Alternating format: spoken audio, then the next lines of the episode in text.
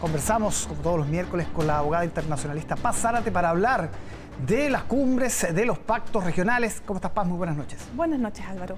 Para comenzar con lo que ocurre en México, donde había una cumbre de la Alianza del Pacífico que ya sabemos fue postergada por la situación del presidente del Perú, pero de todas maneras el presidente viaja y aprovecha de sondear también cómo está ese pacto comercial, de alguna manera, que ha ido cambiando de signo rápidamente en estos últimos años. Sí, bueno, esa es una muy buena observación. Yo creo que ese, ese giro que podría tener todavía está en veremos.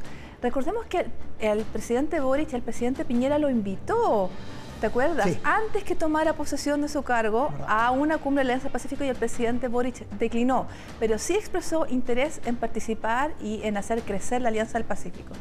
La Alianza del Pacífico es muy interesante porque nació, eh, nació con muchas críticas y poco a poco, con el tiempo, son 12 años, las ha ido silenciando.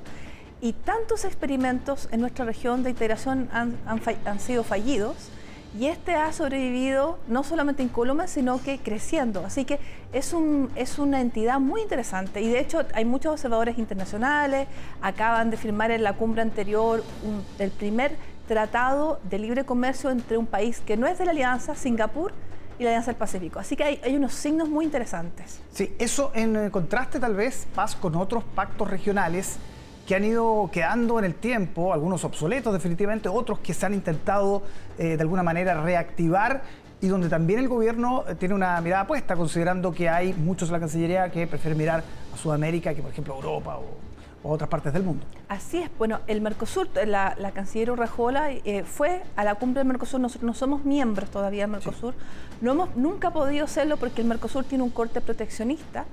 Y, mientras que la línea de trabajo de la Cancillería siempre ha sido el libre comercio, y esa es la línea de la Alianza del Pacífico. Así que es extraño que en un momento, digamos, hay que mirar con mucha atención que mientras el Mercosur, incluso las publicaciones especializadas lo declaran muerto o semi-muerto, a partir de que Uruguay, por ejemplo, quiere salir o ha dado signos de que quiere salir, incluso Brasil, eh, y al mismo tiempo esta Alianza del Pacífico que nació con tan poca perspectiva, ilusión, en realidad ha sobrevivido incluso los cambios de presidente y ahora que ha pasado de, un, de presidentes de derecha a presidentes de izquierda, no hay realmente una sensación de que la alianza en algún momento vaya a tener eh, alguna caída. Se ve, se ve bastante bueno su horizonte. ¿Y una sur? Que en algún minuto también intentó aunar a todos los países de Sudamérica? A ver, UNASUR es un caso interesante porque hoy a UNASUR se le cita en la literatura especializada como un paradigma de una organización fracasada. Es decir, una organización que se funda con, digamos, con mucho bombo, con un edificio precioso en Ecuador, que ahora, ahora, es un elefante blanco, y que a 10 años comienzan, sus propios miembros comienzan a abandonarla. Ahora, en la semana hemos visto un intento, hay varias figuras eh, de distintos países de América Latina que han tratado de reimpulsar y pedirle a los presidentes de la región que revivan UNASUR. Pero va, yo creo que está difícil, porque UNASUR puso la política antes que la economía. Alianza del Pacífico puso la economía antes que la política y hay uno que aparte después de una década está en un buen pie y el otro que ha prácticamente fenecido, aunque jurídicamente UNASUR todavía existe.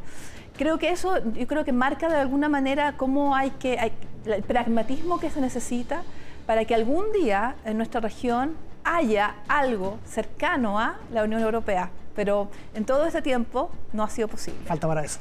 Bastante. Pasárate, muchísimas gracias por acompañarnos esta noche.